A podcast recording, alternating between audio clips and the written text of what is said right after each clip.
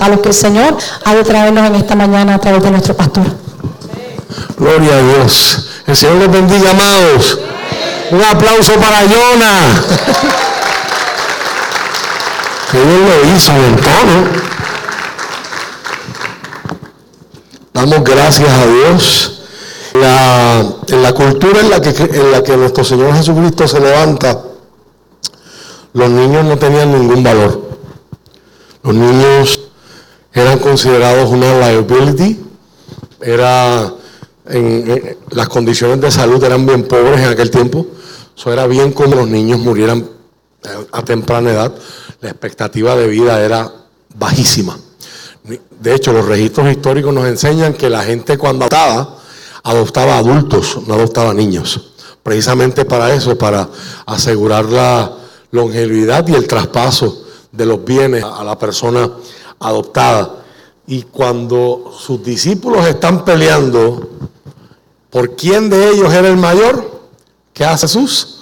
Pone un niño en medio. Los niños no trabajan, no tienen cómo aportar a la casa, no votan, no tienen grande expectativa de vida. Y en aquella sociedad no valen nada.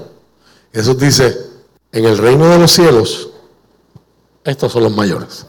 En el reino de los cielos no hay nadie más grande y de mayor valor que estos que para ustedes en esta sociedad no valen nada. Así que Jesús está invirtiendo los valores ¿verdad? de la sociedad a través de esa expresión poderosa. Y nosotros quisimos comenzar este primer culto del año 2024 con, con un una, fiestecita, con un regalo, con una sorpresa para todas las familias de la iglesia, pero específicamente para nuestros niños. En la parte de afuera hay inflables, hay diferentes sorpresitas para ellos, ¿verdad? Y para, sus familiares. Ah, ahora no lo voy a tomar literal y después vaya usted como familiar a tirarse por la chorrera, es para los niños, ¿verdad? Pero bueno, eh, eh, eh, queremos que pasen un tiempo agradable, ¿verdad? La, administración de la iglesia en coordinación con todos los maestros del el Ministerio de Niños Tribevi, pues están eh, facilitando ese encuentro en la parte de afuera y cuando se acabe el culto pues compartiremos con ellos. Y como lo decía mi esposa, me uno a esas palabras, saludamos a los que nos están viendo a través de las redes, cuando tú ves niños pequeños, que empiezan a llorar y a pelear con sus padres porque no se quieren ir del templo después que se acabe el culto. Pues me parece a mí que eso es una buena señal, ¿verdad? Que disfrutan sus clases, que cuando los papás no pueden venir por una, por una razón u otra, hay papás que me cuentan que los niños también le forman una perreta, yo quiero ir para la escuela, yo quiero ir para la iglesia, yo quiero ir para la... Sobre eso es una bendición muy grande porque la palabra que se les está sembrando, se les está sembrando de una forma que ellos la disfrutan y de una forma que ellos la pueden valorar y que la pueden recibir. Hace un rato mi esposa dio mención a unas visitas muy importantes y muy especiales. Están con nosotros hoy y por quienes en unos minutos, ¿verdad? Más adelante eh, quiero hacer una oración especial, ¿verdad? Eh, mi esposa hizo el comentario de que Irdelis me no es visita aquí para los que no la conocen, Irdelis es la hija de nuestra hermana Irma la voy. Y ella, Jorge Santiago, Irma Colón y Andy Santiago, eh, el fallecimiento de un hijo, el fallecimiento de un ser querido, en cualquier momento del año, es duro y fuerte. Pero cuando toca en, una temporada tan familiar y de tanta, tanto folclore y de tanta, ¿verdad? Eh, tanto compartir en familia como es las Navidades, y, ¿verdad? Y, y me atrevo a decir, pues la Navidad es más bonita sobre la faz de la tierra, que es la que se celebran en Puerto Rico, pues eso lo hace más fuerte, eso lo hace más duro, ¿verdad? Y hace unas semanas atrás yo tuve el privilegio de acompañar en medio de su dolor y en medio de su duelo a esta familia a enterrar a un joven, Chu, como le decían los que lo conocían de cariño, a Jesús Yartiel, a un joven de solo 17 años que fallece de, de, cáncer en la sangre, ¿verdad? fallece de leucemia. Así que mm, nos intentamos poner en sus zapatos, que es lo que dice la palabra, que es la definición de misericordia, ponernos en los zapatos de aquellos que están sufriendo. Y ahorita vamos a hacer lo que hicieron los oradores y amigos de Moisés cuando sus manos estaban bien cansadas. Y en oración les vamos a levantar las manos, ¿verdad? Y vamos a pedir a Dios que en medio del, en medio del luto, en medio de las preguntas, en medio del coraje, en medio de las diferentes emociones que atravesamos cuando vivimos un momento tan traumático como ese, ¿verdad? Pues que el Señor les pueda seguir sosteniendo y fortaleciendo a ustedes como familia. Que no fueron padres biológicos de ese muchacho, lo amaron, lo cuidaron y dieron el, más del 100% por ellos. Una, ¿verdad? una historia que a mí me inspira y, ¿verdad? y siento, como les escribí, mucha admiración y mucho respeto por ustedes. Estamos bien honrados de que comiencen el año 2024 con nosotros aquí. El apóstol Pablo dice que lloremos con los que tienen razón para llorar pero que también podamos reír con los que tienen razón para reír. Y en estas semanas, ¿verdad? Que han estado pasando, varios de nuestros hermanos de la iglesia estuvieron cumpliendo años. Nuestra hermana Linet y nuestra hermana Betty Lavoy estuvieron cumpliendo años el 26 de diciembre. Muchas felicidades para ellas.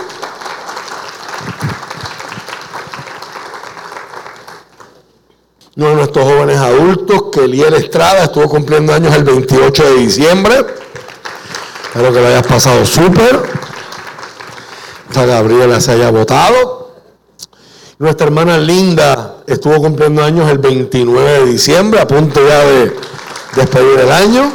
Y como le escribí, sé que ese cumpleaños fue especial, ¿verdad? Después de ese derrame cerebral y todas las crisis que viviste en el 2023, que hayas eh, terminado año de pie, es una bendición muy grande y estamos felices por ti. Ese mismo día, 29 de diciembre, nuestros hermanos Yolandita y Ernesto estuvieron cumpliendo aniversario de bodas. Felicidades. Amo gloria a Dios por ustedes y por su familia. Y nuestros hermanos Julián y Raulix estuvieron cumpliendo aniversario de boda también este pasado 5 de enero. Felicidades para ellos. Para cada uno de ustedes oramos al Señor de que usted haya pasado un muy bonito día de Reyes con sus seres queridos y su familia y se hayan creado eh, hermosas memorias ¿verdad? a la luz de esa experiencia. Qué privilegio comenzar un nuevo año litúrgico juntos en la casa del Señor, listos para adorar y glorificar el nombre de Dios a través de la proclamación de la palabra. Acompáñenme, por favor, al Evangelio según San Mateo, capítulo 2.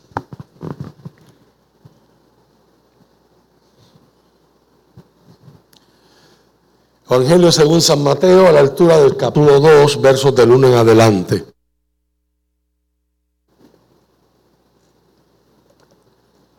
Este mes de enero es un mes muy importante. El final siempre es más importante. Pero si no hay un buen comienzo, podemos empezar a hacer un montón de cosas y a perseguir un montón de, cosas sin enfoque, sin dirección y sin una palabra muy importante que vamos a estar hablando este mes, sin prioridades. Las prioridades son muy importantes. Palabras como devoción, palabras como enfoque, palabras como prioridades, son palabras que vamos a estar terminando al, eh, curso de este mes, comenzando la semana que viene, ¿verdad? En una serie de sermones que vamos a compartir bajo el tema Back to Basics, ¿verdad? De vuelta a lo básico. Pero este viernes quiero invitarles, ¿verdad? A la primera actividad especial tenemos este año 2024 y esa actividad pues va a enmarcar todo lo que es el año. Tenemos un invitado bien especial que va a estar con nosotros ese día y yo anhelo que usted por favor haga el esfuerzo y nos acompañe ese viernes 12 de enero, este próximo viernes, a partir de las 7 y 30 de la noche. Vamos a dar comienzo con la oración. Vamos a tener una reunión muy especial, ¿verdad? Donde vamos a ser impactados y bendecidos con un conocimiento que sé que nos va ¿verdad? a enfocar, nos va a empoderar ¿verdad? y nos va a bendecir. Así que por favor, si hay alguien que usted lo conoce y no está aquí o no está viendo este, esta transmisión, ¿verdad? por favor eh, comparta la voz y que estemos toda la iglesia aquí este viernes 12 de enero a las 7 y 30 de la noche. Vamos a estar hablando sobre prioridades. ¿Sobre qué van a estar hablando? El viernes te enteras. Amén. Así que te espero este próximo viernes y la semana de arriba, ¿verdad? Lo habíamos, lo habíamos anunciado desde el mes de noviembre, ¿verdad? Usted tiene ya eso en su agenda. Comenzamos el año 2024, ¿verdad? Con una actividad intensa, con una actividad eh, fuerte, donde queremos buscar la presencia de Dios bajo el tema de Dirección 2024. Será nuestro primer retiro congregacional y va a estar funcionando como si fuera un campamento. Vamos a tener reunión viernes en la noche, sábado en la mañana, sábado noche y domingo en la mañana. La diferencia es que, ¿verdad? En vez de usted pernoctar en una cama que no es la suya, Eh, como en un campamento, pues usted va a estar durmiendo en su cama y no hay mejor cama por, más cómodo que sea el campamento donde uno se queda, no hay, no hay mejor cama que uno. ¿verdad? Así que le invito a que haga sus arreglos. ¿verdad? Si, si el mundo hace un montón de revoluciones para estar en la Sanse y para irse al, y coger el troll y hacer y parquearse por allá ocho cuadras y caminar que usted y yo hagamos unos desarreglos ¿verdad? De, de, ir y venir varias veces el sábado ¿verdad? ese fin de semana pues sé que Sé que es algo que le va a bendecir a su vida. Vamos a tener encuentro con Dios. De ahí yo sé que van a, va a salir el enfoque que vamos a tener para todo el año 2024 y sabemos que Dios va a bendecir la iglesia. Amén. Así que les esperamos. Mateo capítulo 2, versos del 1 en adelante. La palabra del Señor se lee en el nombre del Padre, del Hijo y del Espíritu Santo. Amén. Jesús nació en Belén de Judea durante el reinado de Herodes y ese Herodes es el que la historia registra como Herodes el Grande o el tetrarca. Por ese tiempo, algunos sabios, dice la nueva traducción viviente, de países de Oriente, Persia o Arabia, llegaron a Jerusalén y preguntaron, ¿dónde está el rey de los judíos que acaba de nacer? Vimos su estrella mientras salía y hemos venido adorarlo.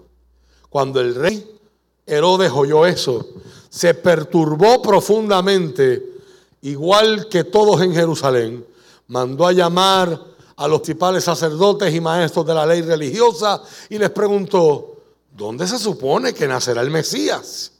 En Belén de Judea le dijeron, porque eso es lo que escribió el profeta, y tú, oh Belén, en la tierra de Judá, no eres la menor entre las ciudades reinantes de Judá, porque de ti saldrá un gobernante que será el pastor del pueblo Israel. Esa es una cita directa del libro del profeta Miqueas, capítulo 5, verso 2. Luego Herodes convocó a los sabios a una reunión privada y por medio de ellos se enteró del momento en el que había aparecido la estrella por primera vez. Entonces les dijo, vayan a Belén y busquen al niño con esmero. Cuando lo encuentren, vuelvan y díganme dónde está para que yo también vaya y lo adore. Después de esa reunión, los sabios siguieron su camino y la estrella que han visto en el oriente los guió hasta Belén. Iba delante de ellos y se detuvo sobre el lugar donde estaba el niño. Cuando vieron la estrella, se llenaron de alegría. Déjenme repetir ese verso otra vez. Cuando vieron la estrella, se llenaron de alegría. ¿Alguna vez usted ha estado desorientado? Cuando vieron la estrella, se llenaron de alegría. Entraron en la casa, vieron al niño con su madre María y se inclinaron y lo adoraron. Luego abrieron sus cofres de tesoro y le dieron regalos de oro, incienso y mirra. Cuando llegó el momento de irse, volvieron a su tierra por otro camino, ya que Dios les advirtió en un sueño que no regresaran a Herodes. Inclinemos nuestros rostros y oremos en acción de gracias por esta palabra. Dios y Padre eterno, en el nombre de Jesús, nos acercamos a tu presencia con acción de gracias. Te damos gloria, te damos alabanza, porque tú eres bueno, porque para siempre es tu misericordia. Señor, Tú nos has permitido, tú nos has sostenido, tú nos has librado. Leí a mi esposa hace unos minutos atrás, tus misericordias son nuevas para con nosotros cada mañana. Grande es tu fidelidad. Hoy te adoramos, Señor, porque ¿dónde estaríamos si no fuera por ti? estaríamos si no fuera por ti? Déjeme repetir eso una vez más. ¿Dónde estaríamos si no fuera por ti?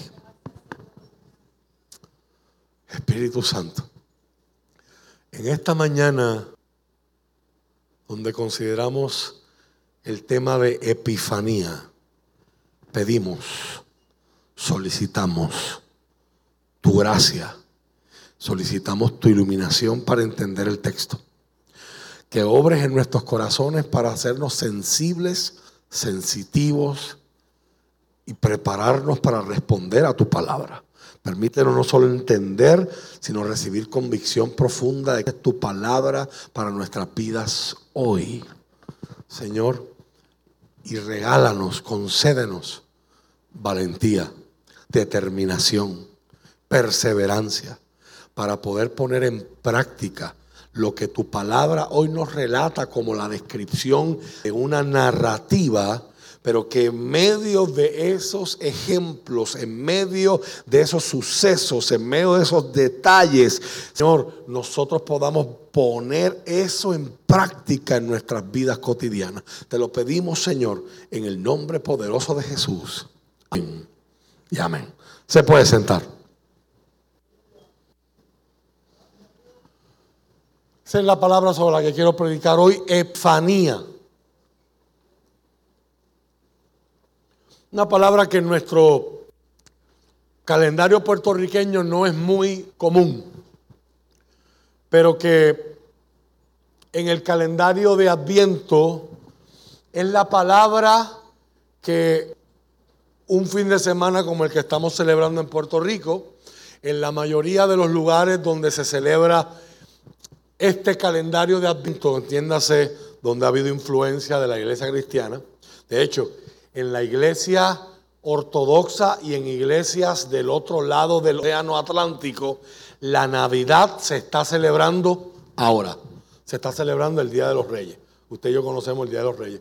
En vez de, celebrar el 25 como lo hacemos acá.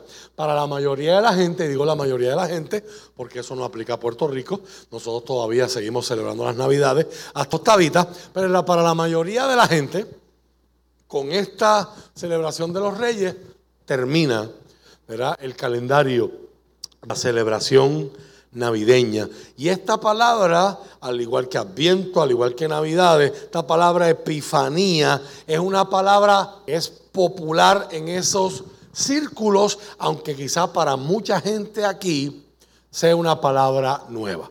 Si usted, va a un, si usted va a un diccionario público, si usted va a una enciclopedia pública como Wikipedia, hay gente que va a decir que la epifanía es un sentimiento pero se define, generalmente el término es utilizado para describir un descubrimiento científico, un descubrimiento religioso o filosófico definido anteriormente, antes que en esta era donde todo es sentimiento, se definía y se conocía antes como una experiencia repentina de realización impactante. Los que quizás conocen de literatura más antigua, han visto películas viejas, el famoso Eureka, cuando ese científico trata de formular este compuesto químico, están tratando de encontrar la cura para esta enfermedad, están haciendo experimentos y de momento la respuesta que están esperando llegó. A eso es que se le conoce como epifanía. Es interesante, ¿verdad? Este es el ángulo que, que sentía que el Espíritu me, me indicaba enfocarme y tomar este año 2024, porque nosotros le damos énfasis a la llegada de los magos. ¿verdad? Y cuando usted compara el relato bíblico de Mateo versus la tradición nuestra, pues nos vamos a dar cuenta, ¿verdad? Que el folclore y que la tradición fue incorporando un montón de cosas que no están en el relato histórico, ¿verdad? Y no lo decimos a manera de ni de regaño ni, ni manera de crítica. Esas cosas pasan a nivel cultural cuando la gente va modificando, ¿verdad? Y hoy día, pues, tenemos tres nombres para los reyes. Melchor, Gaspar y Baltasar. Había un cuarto que estaba maquillándose y tardó mucho. Salió tarde y se perdió. ¿Alguien quiere testificar? ¿Alguien le ha pasado alguna vez lo que le ha pasado a ese cuarto rey mago? ¿verdad? Y por ahí hay un montón de leyendas urbanas, folclore, ¿verdad? Que se con esto, pero cuando uno lo compara con la historia, ¿verdad? Mi, mi teoría es que terminamos con tres reyes porque la Biblia menciona tegalo. Y estamos asumiendo que cada uno, pues trajo uno. Y por ahí, ¿verdad? Pues se metió el, el fenómeno histórico, ¿verdad? De esa modificación y mitológica, dirían algunos. Pero cuando vamos a la historia, tenemos varios momentos en libros de análisis de la historia. Usted va a encontrar Flavio Josefo, que fue un, historiador muy importante judío de este periodo que se conoce como el periodo del Segundo Templo. Eh, y otros eh, famosos historiadores de la época tienen registros de caravanas, delegaciones de más de estos 100 personajes, con sus criados, con sus personajes, con sus eh, allegados, ¿verdad? Con sus colaboradores o sirvientes, que se personaron a Roma, que se personaron a otros lugares y aparecieron para coronaciones de reyes, de emperadores, etc. Y todos venían con regalos, a una manera de tributo. Sin embargo, ¿verdad? lo que resulta peculiar es obviamente la mayoría de esas visitas que tenemos registradas en la historia, pues son visitas cordiales. Yo conocí hace muchos años atrás a un compañero eh, aquí en Puerto Rico, pastor de la iglesia Defensores de la Fe, y él trabajó muchos años en el gobierno de Puerto Rico como parte del Departamento de Estado. Y él estaba encargado, no importa del color que fueran las administraciones, él estaba encargado de la coordinación de todo lo que eran las visitas protocolares cuando los gobernadores eran invitados a otros sitios y cuando dignatarios del otro mundo, ¿verdad? Pues venían de otros países para acá. ¿verdad? La, la más famosa que yo recuerdo así en tiempos recientes fue la famosa visita del rey de España, donde nadie le hizo caso al rey de España y todo el mundo estaba pendiente a los pantalones de Pierluisi. ¿Por, ¿Por qué? Pues porque en Puerto Rico somos así, ¿verdad? Pues, es otro tema, es otra historia, es otra operación. Pero aunque usted ve una foto de unos segundos en las noticias, hay una coordinación muy grande de las costumbres que tiene este país, de que si pone la alfombra roja en el avión, que si lo recibimos en el aeropuerto, que si después va a cenar y va a venir la, sinfónica a tocar o va a venir el otro para... Usted y yo no vemos nada de esas cosas, eso son para ellos, pero eso es una coordinación que es complicada, es compleja y que requiere mucha planificación. Pero cuando miramos esto y lo aplicamos a la historia que tenemos de frente hoy, que usted y yo las vemos en los dramas de Nochebuena y las vemos como que todo al mismo tiempo y primero llegaron las ovejitas y después los camellos y después los pastores y después, y después llegaron los reyes y están todos el mismo, en la misma noche allí, ¿verdad? Nosotros nos funciona bien y así lo aprendimos, pero cuando miramos la historia nos damos cuenta que este no fue el caso. Y hace tiempo atrás, mirando esta historia, yo tuve una epifanía tuve esta sensación de descubrimiento, esta sensación repentina producida por el Espíritu de Dios, domina nuestras mentes y nos permite ver cosas que siempre estuvieron en el texto. Pero usted y yo no los veíamos. Permítame decirle el primer domingo del año 2024 que la Biblia que usted tiene en sus manos ahora mismo no solamente es un milagro, es una fuente que nunca se agota. Porque usted va, usted va atravesando experiencias que usted, usted va a vivir cosas en el 2024 que quizás nunca las habías vivido en tu vida. Y esas cosas que usted va a vivir en el 2024 o que viviste en el 2023 te dan una mirada única te dan una perspectiva nueva. Y hay cosas que siempre estuvieron ahí en el texto, pero no fue hasta que te quedaste sin trabajo, no fue hasta que pasaste por la funeraria, no fue hasta que pasaste por la enfermedad, no fue hasta que recibiste la bendición, no fue hasta que te casaste, que compraste la casa o todas las cosas bonitas que a muchos de ustedes les pasaron el año pasado, que miras el texto y ahora ves algo que no veías. Siempre estuvo ahí. No fue que se le añadió algo nuevo a la Biblia. Pero en ese momento quedaste retratado. En ese momento apreciaste algo que antes le pasabas por encima. Como si fuera solamente el detalle de un relato. Por eso es que la palabra hay que seguirla leyendo. Nunca uno para de estudiar la Biblia. El creyente, el creyente es un estudiante, está llamado a ser un estudiante perpetuo.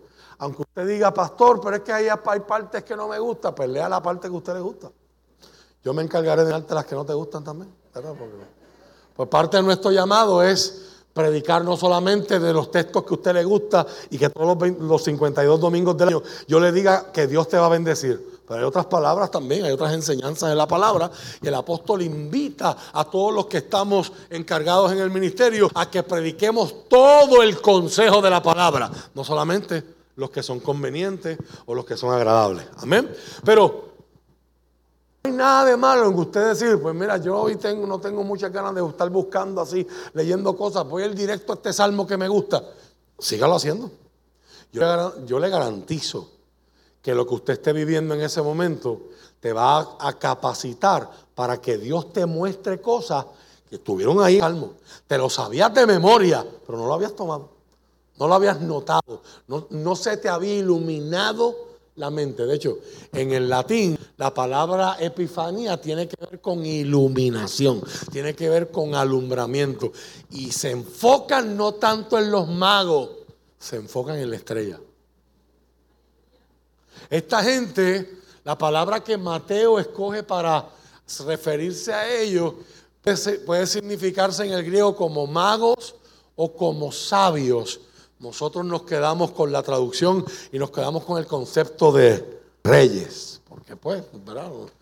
Eh, los latinos pues tuvimos mucho tiempo subyugados a los reyes de España y quizás esa fue una experiencia más eh, relatable, ¿verdad? Una experiencia con la que nos podíamos identificar más. Pero la Biblia identifica a estos hombres como estudiosos de los cielos. Y ciertamente cuando usted mira los cielos, sea que los estudie o sea que los admire. Ayer yo estaba en la costa este, oeste de Puerto Rico y tuve la bendición de poder sentarme un ratito allí en el atardecer y ver el sol en una playa de Aguadilla. Y, literalmente recordaba las palabras del salmista en el Salmo 19, verso 1, que dice, los cielos cuentan la gloria de Dios. El firmamento anuncia la obra de sus manos. Y usted recordará que uno de los últimos sermones del año pasado, pues nos dirigíamos a esa, en esa dirección. Albert Einstein decía que o nada, que hay dos formas de vivir la vida, o nada es un milagro, todo es un milagro. So, una forma es sentarse al atardecer y decir, qué aburrido, es la rotación de la Tierra, eh, la Tierra está dando vuelta y el Sol ahora en vez de estar en el hemisferio occidental se va a ver en el, en el hemisferio oriental y aquí está anocheciendo, pero en otro país está amaneciendo, qué aburrido que quería.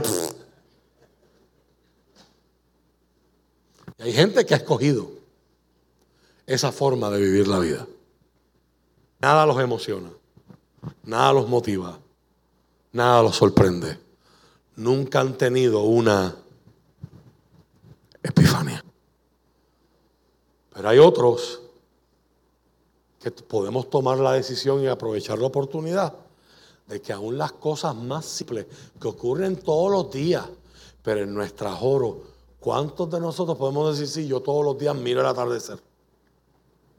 Si usted busca mi teléfono, yo tengo un montón de fotos de atardecer, que no me gusta postearlas, yo las tengo para, pero me encanta. Cada vez que tengo la oportunidad de ver uno y apreciar los colores y los cambios y las tonalidades de rojo, de, chinita, de bueno, de, azules. Para mí es algo especial, es una sorpresa. Esta gente tenían dinero porque los regalos que traen son regalos costosos no solamente son regalos costosos, son regalos que si usted sigue leyendo el texto, van a darle a una pareja pobre. Por lo menos, Si, no, si no afirmamos que eran pobres, por, por lo menos con seguridad podemos afirmar que no era una pareja rica. ¿verdad? Déjeme aprovechar y clarificar otro, otro mito que hay por ahí en las Navidades. ¿verdad? Asume que José y María eran pobres porque toman el texto que dice, María para en medio de los animales porque no había espacio para ellos en el mesón. Y asumimos que son tan pobrecitos, benditos, que están tocando puertas y ni siquiera en el motel del pueblo, pues estaba todo lleno, había espacio para ellos. Pero como hemos enseñado antes, eso se debe a, una, a un error de traducción, ¿verdad? Cuando cuando traductores al español de la Reina Valera miran el griego del Evangelio según San Lucas, en vez de traducir no había para ellos espacio, el cuarto de los huéspedes, lo traducen como el, cuarto, como el mesón.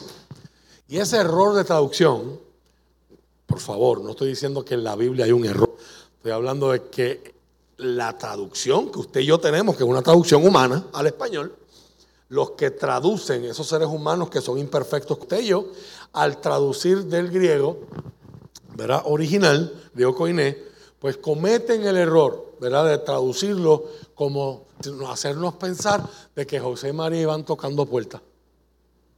Y nadie les habría bendito. Pero cuando añadimos los conocimientos que tienen hoy en sociología, ¿verdad? En los últimos 50 años ha habido una revolución a nivel del estudio profesional de las escrituras, estudio académico de las escrituras, por la incorporación de la cultura de aquel tiempo. Y se sabe hoy que esta cultura era una cultura donde si había una cosa que le hacía honor a una familia, era hospedar invitados.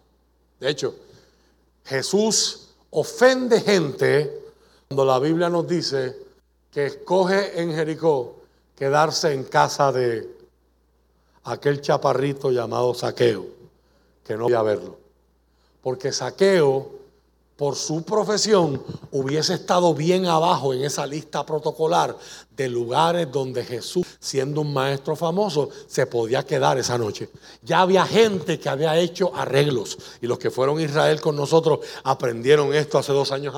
Había gente ya que estaba en el primer lugar, que ya tenían la casa preparada, la comida hecha, y viene Jesús y dice, Saqueo, que tú haces encaramado ese árbol, yo me quiero quedar en tu casa esta noche.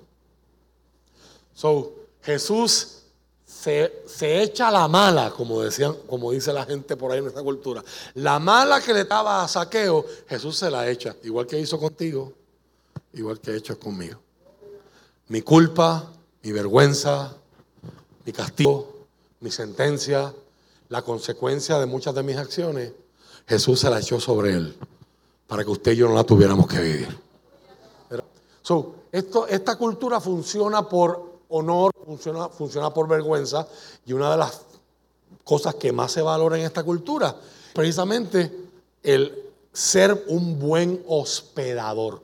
Al punto que en Génesis usted va a ver unos relatos en Goma y Gomorra, usted va a ver a Lot ofreciendo a sus hijas, porque habían ángeles hechos hombres hospedados en su casa. Y la gente de Soma está diciendo, sácalos afuera que los queremos si usted lee eso como un puertorriqueño, usted, usted le llama al departamento de la familia y, le hace un caso. Pero es que es, otra cultura, es otro momento, es otra mentalidad. La gente que está hospedada en tu casa es tu responsabilidad. José está llegando a su lugar de origen porque así lo exigía el impuesto llamado censo, que César había hecho cuando los eh, emperadores hacían censos, lo hacían por dos cosas. Uno, sacar chavo. Número dos, para ver cuántas, cuántos jóvenes más podían contar para llevárselos para el ejército. Esas eran las dos razones en la antigüedad para seguir haciendo censos, ¿verdad? Eh, el censo requería que llegaran a su lugar de origen. ¿Cómo usted se sentía si usted se, se, enterara que sus hijos vinieron de Washington, sus hijos vinieron de, de Florida, de Texas, de Pensilvania, Nueva York, donde quiera que hay puertorriqueños, ¿verdad? En los Estados Unidos, que hay más que aquí, vinieron de visita y están tocando puertas porque no hay espacio para ellos ni en el pueblo. Eso sería un bochorno, ¿verdad? Para cualquier madre aquí, cualquier padre aquí. Usted, usted compra un mate inflable, usted se, llenan los sofás de la casa, pero, pero ese, ese, ese refrán de que no hay cama para tanta gente, bueno, para la familia siempre hay cama. ¿Sí o no? ¿Verdad, hermana Carmen? Entonces, entonces el, eh, el asunto de, de, que nos los hayan traducido como, pues ellos tocaban puertas, nos lleva a que nosotros asumamos tener una pareja bien pobre. No sabemos cuáles eran las características de esta pareja. Lo que sí sabemos es que los regalos que trae esta caravana, esta delegación, estoy usando palabras grandes para que usted apague el chip de los tres reyes magos entienda que esto fue un evento que no fue privado para la familia de José y María, sino que allí se enteró y se paralizó todo el pueblo por la cantidad de visitantes que eran. Cuando esta familia calcula su regalo, el Señor los dirige para que muden de Belén y se vayan a vivir a nada más y nada menos que la New York del mundo antiguo, Egipto. No solamente se mudan a Egipto, viven dos años allí. Dos días yo hablaba con alguien, me decía, Ay, ve una, una foto que yo tiré de, un viaje que hicimos recientemente a Nueva York. Ay, yo quiero vivir en unos departamentos. Era un adolescente, tú sabes. a los adolescentes uno no quiere cortarle los sueños. Mete mano, van a necesitar como seis trabajos, pero adelante. Porque obviamente vivir en Manhattan y vivir en esa área turística de Manhattan un apartamento bien pequeño hasta en millones de dólares. Imagínense a esta familia mudándose a vivir a Nueva York y viviendo dos años en Nueva York. Usted y yo vamos cuatro días, tres días, y al segundo día estamos diciendo, ¿dónde es que está la pista 1.99? Porque, comer en Nueva York es bien, bien, bien. I need it up quickly. So, esta gente, y hace unos años atrás yo, yo prediqué un sermón de misiones enfocado en el tema y se llamaba Impulsados.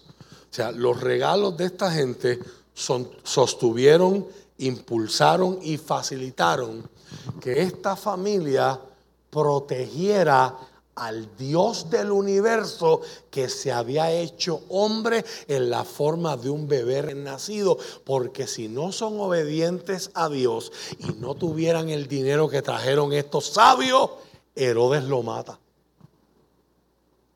Acabamos de leer que Herodes consulta con ellos el tiempo de la aparición de la estrella. Los historiadores y académicos dicen que esta visita de los magos se debe haber producido un año o quizás dos después del nacimiento de Cristo. Les leo las palabras de un investigador bíblico. No estoy diciendo que esto es palabra de Dios. Esto que voy a compartir es una teoría. ¿eh? Para el fenómeno de la estrella de Belén. Yo personalmente creo, por mis, estudios en ciencia, las estrellas no se mueven, los que el único astro que brilla y tiene movimiento que conozcamos son los cometas. Y el calendario chino registra un cometa en el año 5 antes de Cristo. Pero si usted mira esa temporada y por qué nosotros, el pastor me está hablando de esta temporada, porque sabemos por la historia que aunque los romanos siglos más tarde diseñan el calendario que nosotros usamos hoy, que es el calendario gregoriano, y ponen el año cero arbitrariamente como el año que nació Jesús, la Biblia nos está diciendo que Herodes estaba vivo y Herodes, sabemos, es un dato de la historia, que Herodes murió en el año 4 antes de Cristo. Los que estuvieron con nosotros en Israel, estuvimos en el palacio, en la ciudad de Cesarea Marítima, donde este hombre, quizás como rey fue pésimo, pero como constructor y como arquitecto, fue la cosa. Él quería impresionar a César. Él era un lambeojo de César que usted no tiene ni idea. Estoy predicando en puertorriqueño. Y él construía la ciudad de tal forma que cuando usted llegaba a la bahía de Cesarea, de Cesarea Marítima, era como si usted viera al dios Zeus con las manos abiertas recibiéndote. O sea, el palacio era otra cosa. Obviamente lo que quedan son ruinas, pero cuando los arquitectos reconstruyen, cuando se hacen los modelos, lo que estaba allí construido era especial.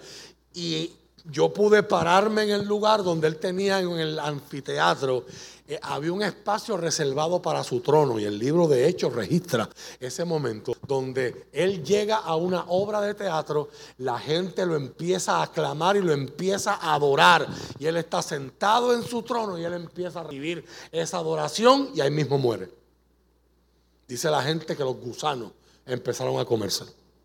¿Eh?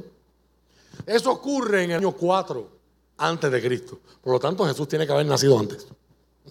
Si factorizamos que él, él se pone a indagar con los magos. ¿Cuándo fue que, apareció la estrella? Y el relato nos va a decir en Mateo, al final del capítulo 2, que él mata a los niños menores de dos años.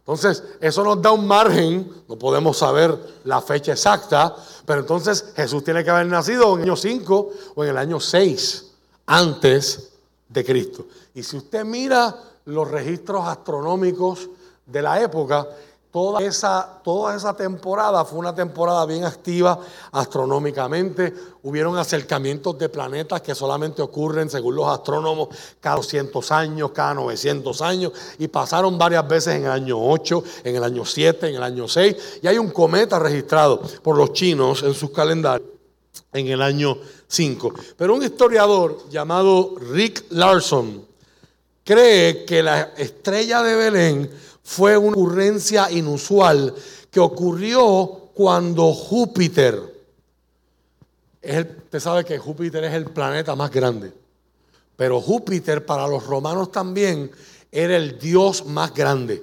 Cuando los romanos conquistan los griegos, y perdone la clase de historia para los que no les guste, pero cuando los romanos conquistan los griegos, ellos básicamente hacen un copy-paste de la cultura griega y le cambian todos los nombres.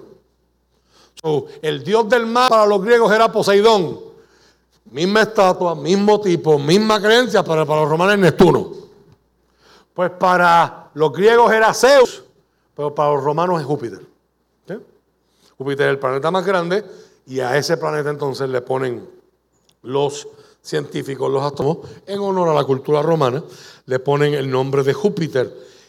Júpiter, que es el planeta más grande, se acerca astronómicamente a una estrella que tiene el nombre de Regulus en latín, y Regulus en latín significa rey.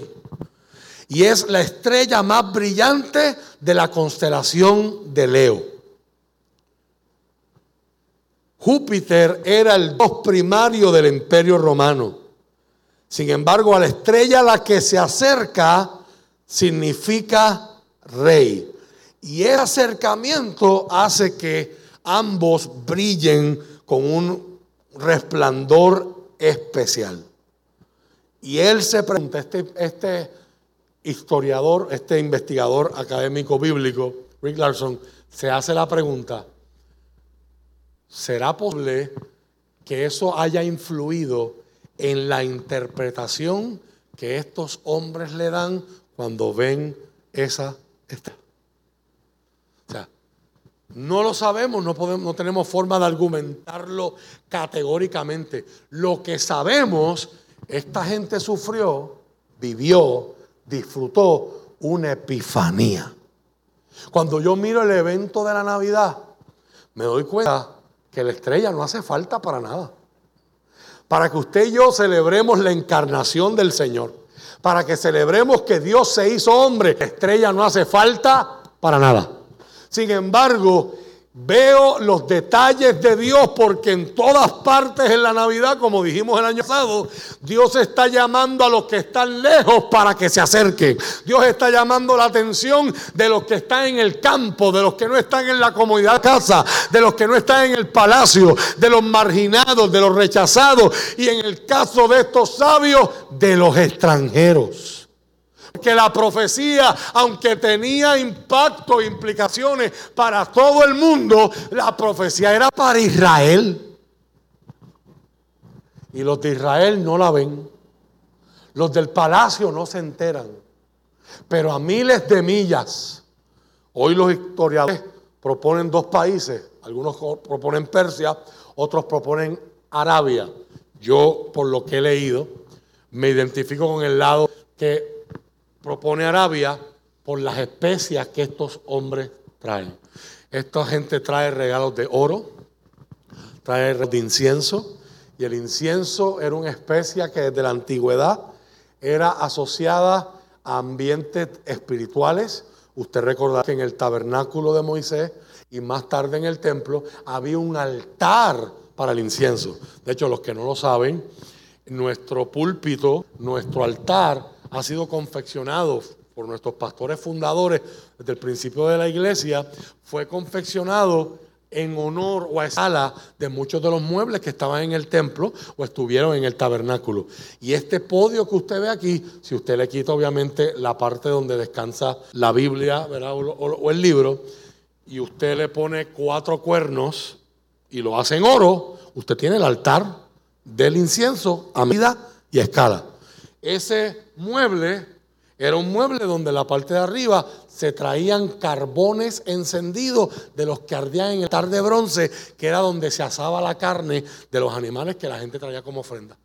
Y esos carbones no podían ser de otro lugar. La Biblia dice que Dios a los sacerdotes por ofrecer fuego extraño. Trajeron carbones de otra parte y los pusieron en el, altar del incienso. Pero es otro tema para otro día. Ese, altar, esos carbones ardían y sobre esos carbones se depositaba incienso.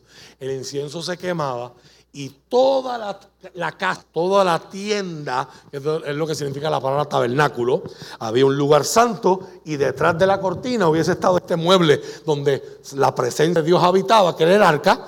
Obviamente le falta una tapa en oro puro con dos querubines que por razones obvias pues no la tenemos. No llegó por Amazon ni por eBay. Pero la casa se llena del olor agradable que produce incienso. Hoy día hay un montón de inciensos mezclados con un montón de cosas. Pero la idea es que el incienso es una sustancia aromática que promueve un ambiente espiritual. Y en el caso de Israel, esa, ese incienso quemado significaba que Dios está recibiendo la oración y que Dios está recibiendo la alabanza de su pueblo.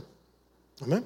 Así que estos hombres, sin saberlo, están honrando a ese niño por funciones que ese niño ejercería. Le traen oro para rey, le traen incienso, que era algo que usaban los sacerdotes, pero también le traen mirra, que era una especie aromática bien extraña, bien escasa, por lo tanto bien cara, y era utilizada para embalsamar, para esconder el mal olor de los cuerpos que se están pudriendo. Se usaban en embalsamamiento de personas importantes porque no todo el mundo podía pagar un funeral donde su cuerpo fuera adornado o perfumado con mirra. Así que estos hombres tengo que llegar a la conclusión, ellos están trayendo lo más costoso que tenían en sus regiones, lo más que ellos entendían que iba a ser significativo, pero no hay forma que ellos pudieran saber el significado que nosotros hoy al mirar esta historia desde atrás, entender el simbolismo de lo que estaban declarando sobre ese niño que vinieron a ver. Quizás cuando ellos lo ven, el niño está dando pasitos, camina y habla. Niños que ya a los dos años hacen todo eso. ¿Eh? Pero ellos traen esos regalos para un niño que no entiende, pero los papás sí. Y los que vamos a leer la Biblia también. Y están trayendo, no con la mente de que yo quiero que este niño se muera. Pero esto es lo mejor que yo pude traer. Dentro de mis posibilidades y dentro de mi entorno. Y terminan diciendo, este niño es rey. Este niño es sacerdote. Pero este niño va a morir. Tres regalos que van a solventar a esta primera familia durante su vida por más de dos años. La estrella no hacía falta, pero Dios la pone para llamar la atención esta gente. Sea que este historiador, sea que este investigador que les acabo de citar, estaba en lo correcto o no. Lo milagroso que yo quiero enfatizar en estos minutos que me quedan es, estos hombres están mirando el cielo no por el telescopio Hubble, no por el telescopio nuevo. Ellos no están mirando, ellos no tienen equipos sumamente sofisticados y detallados. Ellos no tienen computadoras. Sin embargo, ellos llegan a la conclusión de significado de eso que están viendo en el cielo que les llamó la atención es que había nacido el rey de los judíos y ellos no podían quedarse igual. Tener esa información los cambió. Tener esa revelación los cambió. Y esta es la palabra que Dios me inquietaba hoy a compartirte, porque si la pones en práctica va a ser una palabra que te va a guiar y te va a bendecir por todo el año. Dios no se revela, Dios no se da a conocer para satisfacer curiosidades humanas. Cada vez que Dios se revela, su revelación produce movimiento. Cada vez que Dios se da a conocer, cada vez que Dios produce epifanía, cada vez que alguien entiende algo que no entendía, ve algo que no veía de Dios, escucha algo que no había escuchado de Dios, recibe algo de Dios que no lo había recibido antes. No es para quedarse paralizado, no es para quedarse quieto, es para empezar movimiento. Dígalo conmigo, díselo al que está a tu lado. Toda revelación exige una respuesta.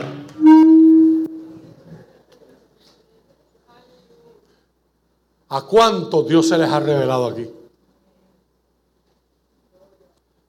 Me parece meritorio que en esta mañana, primera mañana del año 2024, nos hagamos la pregunta, ¿cuáles han sido las estrellas que Dios utilizó para llamarme atención? Dios no tenía que hacerlo. Esos hombres vivieron lejos por allá. Lo que Dios está haciendo está pasando en Belén.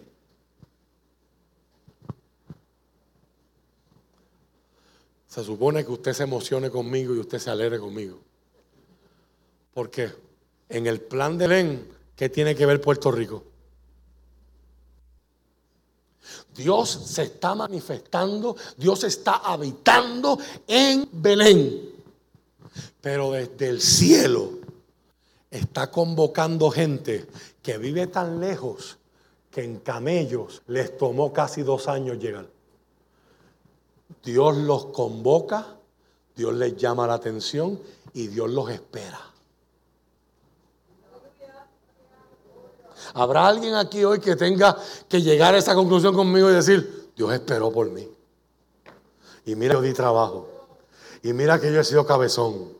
Y mira que yo me desvié. Y mira que yo voy para aquí, de momento vi un Burger King y me paré al servicarro y, y me estaban en 15 minutos y tardé 45. ¿Alguien quiere testificar? ¿Cuántos de esa gente de Puerto Rico que, te dicen, voy por ahí y se están bañando?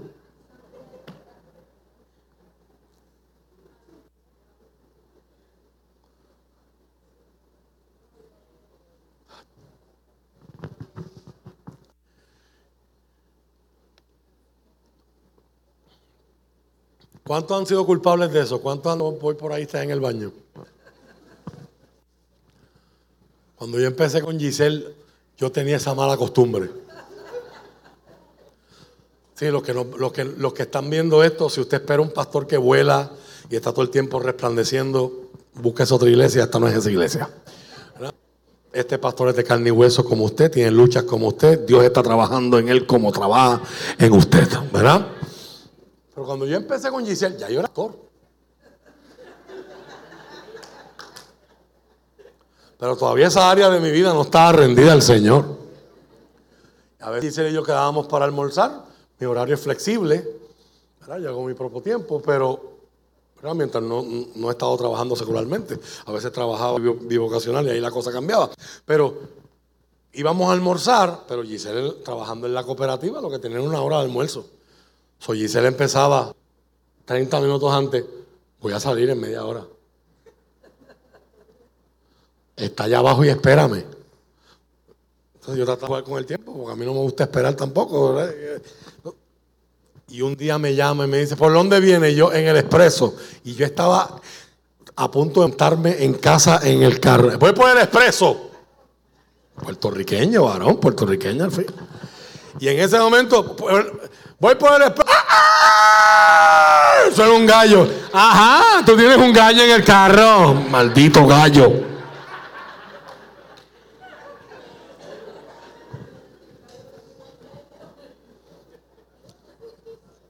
Si mi esposa ha sido paciente,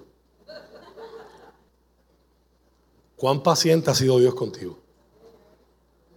O sea, yo quiero hoy que tú entiendas que ya yo no estoy hablando de estrellas de películas, ya yo no estoy hablando de astros en el cielo, estoy hablando, de, estoy hablando del Dios que tiene la capacidad. O sea, usted y yo vemos las estrellas como un puntito que brilla en el cielo. Pero si nos acercamos en una nave espacial a las estrellas, esa estrella puede ser más grande que la Tierra. Y allí no vive nadie. Pero Dios la creó para que brillara y reflejara. Emitiera luz para pensando en que una gente en el año 5, en el año 6, antes de Cristo, iba a mirar, iba, iban a llegar a una conclusión. Les iba a llamar la atención el resplandor de ese astro celeste. Y eso iba a ser la plataforma para Dios darle el regalo de la Epifanía. Ellos habían visto cientos de estrellas que brillaban especialmente, pero aquella recibieron la inspiración, la revelación de Dios. Esta es especial. Un rey acaba de nacer. ¿A cuánta gente usted ve diciendo, ay, eligieron a, un nuevo gobernante en Argentina, vamos para allá a adorarlo?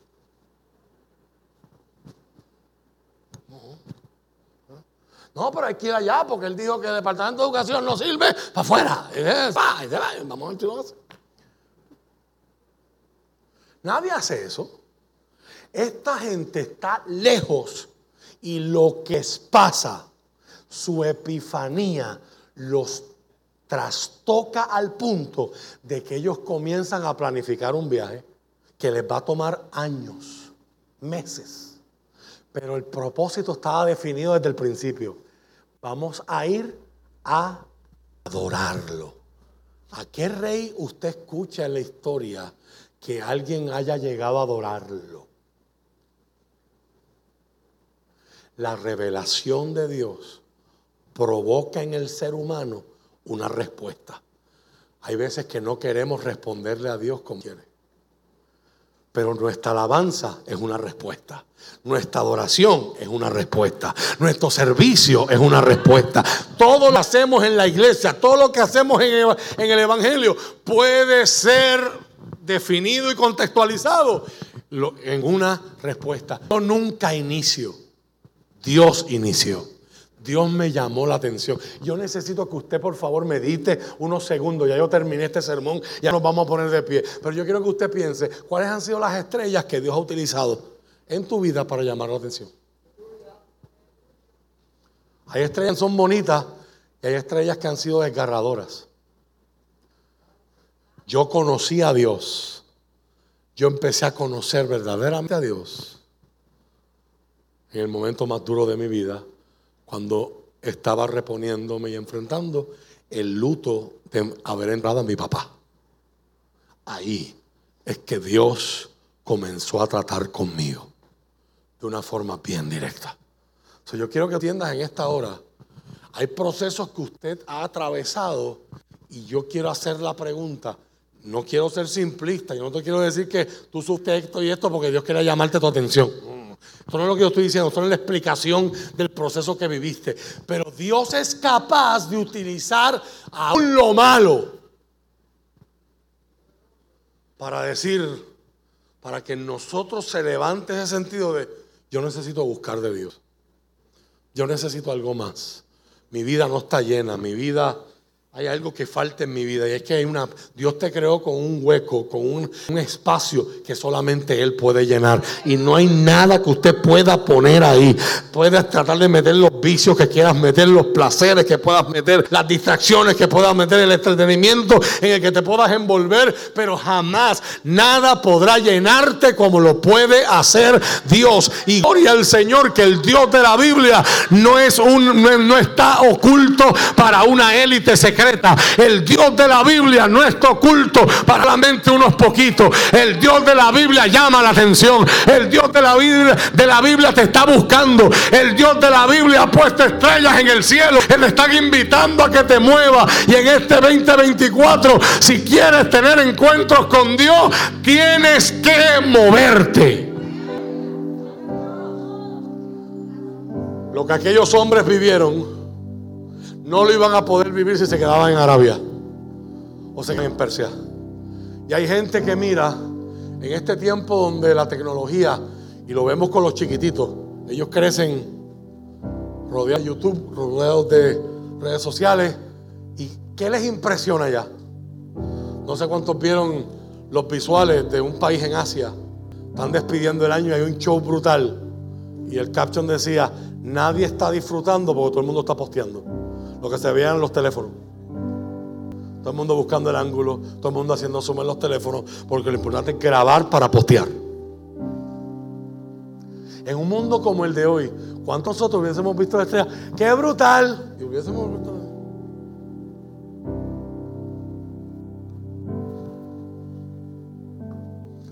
Uno de mis sueños para este año, yo quiero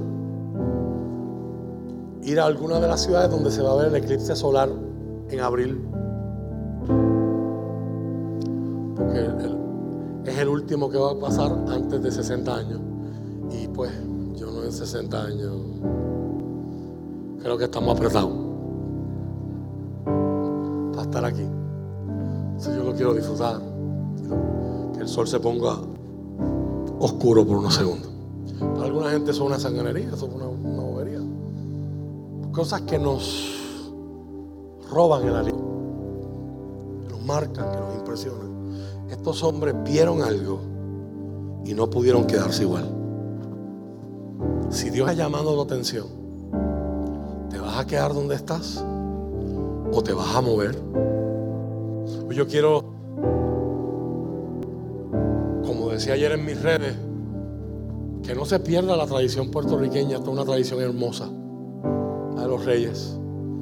Y es una lástima que por el fenómeno de asimilación cultural le demos más importancia a Santa Claus que algo que es más nuestro, como los Reyes Magos, que es más bíblico, obviamente. A los niños no les va a molestar, a ellos les gusta recibir regalos en la tos. Pero hay tanto que podemos mirar esta historia si la dejamos de ver como solo eso, como una historia. ¿Qué tal si en esta mañana te pones tú el zapato de los reyes? Viste algo y no pudiste seguir siendo igual. Tengo que responder, tengo que moverme. A usted que me ve en las redes, a usted que me ve en esta transmisión, sea por Facebook o por YouTube, y a usted que está aquí presente Dios te está llamando. Dios está llamando tu atención. Busquemos al Señor mientras pueda ser.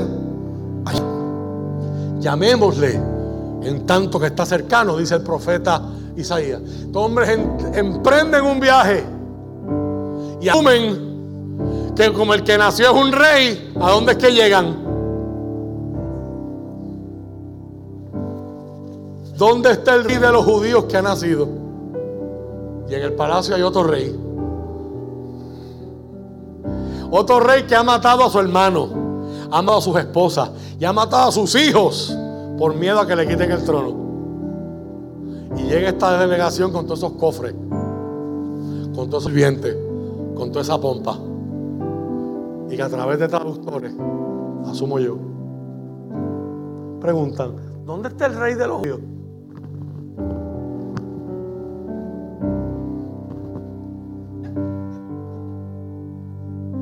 Al lugar indicado. No, es que nació y vimos su estrella.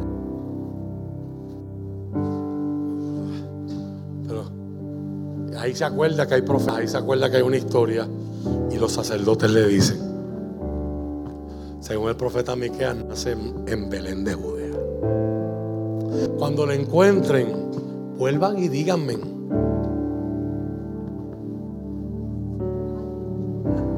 para que yo vaya también y le adore. No todo el que llega a la iglesia llega a adorar.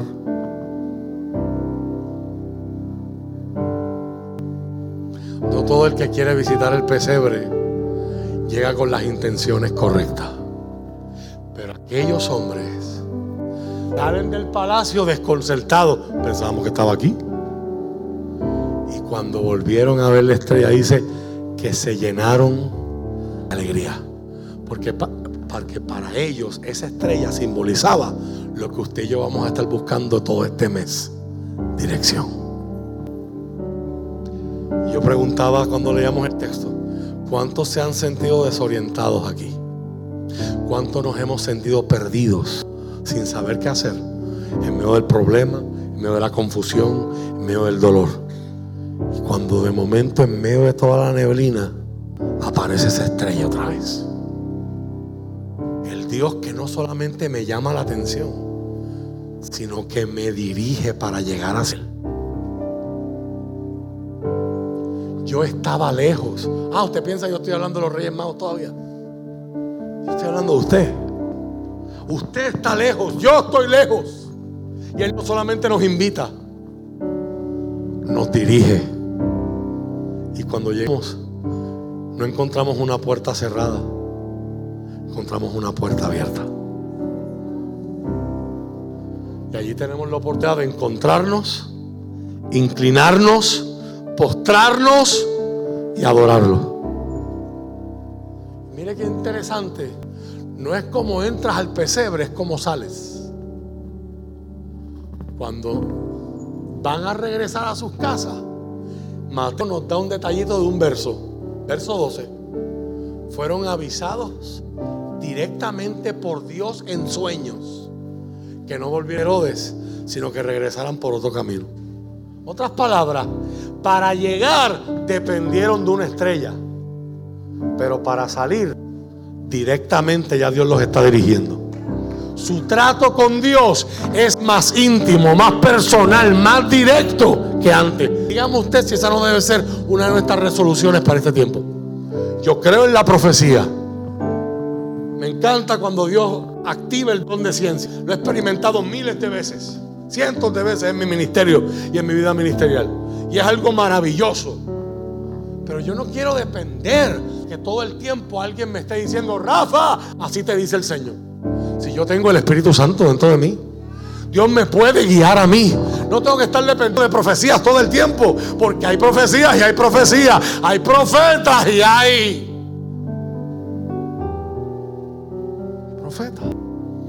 Hay gente dentro de la iglesia pentecostal que están viviendo un espiritismo. Para todos tiene que venir un sueño, tiene que venir una peligroso. Porque ¿para qué Dios te tiene que hablar todo el tiempo a través de una tercera, una segunda persona, si Dios puede hablarte directamente a ti? ¿Lo viste o no lo viste? Llegaron por la estrella, pero se fueron directamente Dios hablándole en sueño. ¿Qué está diciendo Mateo? el trato fue más cercano. La intimidad aumentó por causa del encuentro. Qué bonito sería que después de cada culto usted y yo nos vayamos de aquí asombrados porque nos encontramos con Dios y salimos más íntimos con Él, más cerca de Él que como llegamos. Llegamos en dolor, llegamos en afán, llegamos en prisa, llegamos con sueño, llegamos con hambre, pero salimos mejor de lo que entramos. Si aquí a alguien se le ha revelado el Señor, si aquí a alguien se le ha dado a Dios a conocer, la revelación exige una respuesta. La epifanía exige que respondamos. Te invito a que te pongas de pie y respondamos. ¿Sabe cuál es una buena manera de responder? Jan, si me puedes proyectar, por favor. Isaías capítulo 60, verso 1. En Reina Valera, si es posible.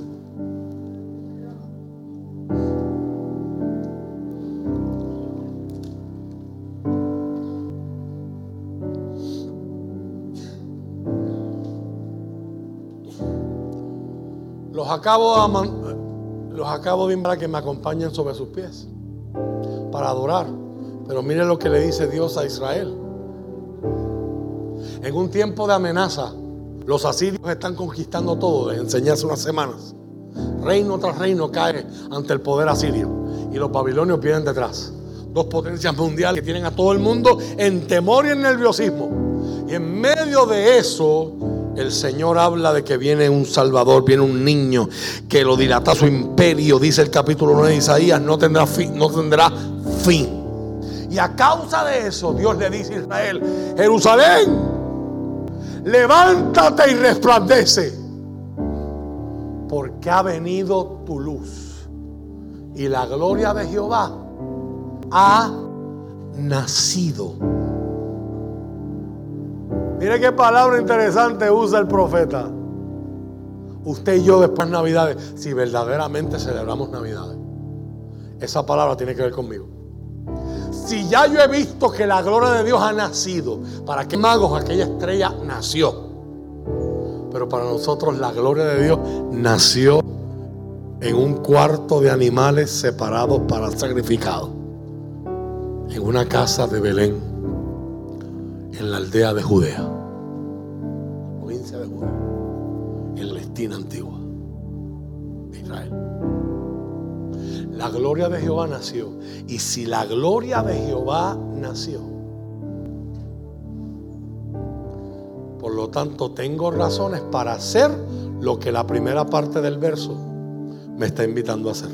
Eso se llama substanciación. Me están dando primero lo que quiero que yo haga y luego me están dando la causa. ¿Cuál es el efecto? Levántate y brilla. ¿Y por qué vas a levantarte y brillar? Porque te pegaste en la loto, siéntate. Porque no tienes problema, siéntate. Porque tu vida es siéntate. Levántate y resplandece porque ha venido tu luz. Y la gloria de Jehová ha nacido sobre ti. Y los magos saliendo del palacio dice, se regocijaron mucho al ver la estrella. Si Dios llamó tu atención y hoy tú tienes el privilegio que pocos en el planeta tienen de tener y vivir en una relación con Dios, según Isaías, hay un llamado y una responsabilidad para todos los que somos iglesia. Y es, hay que estar de pie. Y no podemos vivir oscuras. El mundo vive oscuras. Pero en medio de la oscuridad del mundo, la luz de Jesús en usted y en mí debe, tiene que resplandecer. Que diga al que está a su lado, respondamos. Respondamos. Dios nos convocó, Dios nos invita, Dios se reveló, Dios nos llama la atención, nos perdona, Dios nos abre las puertas, Dios nos transforma. ¿Y qué nos pide? Respuesta. ¿Qué mejor respuesta que la adoración? Adoremos al Señor en esta mañana y concluyamos el servicio en adoración. Y si tú y tu familia quieren pasar acá.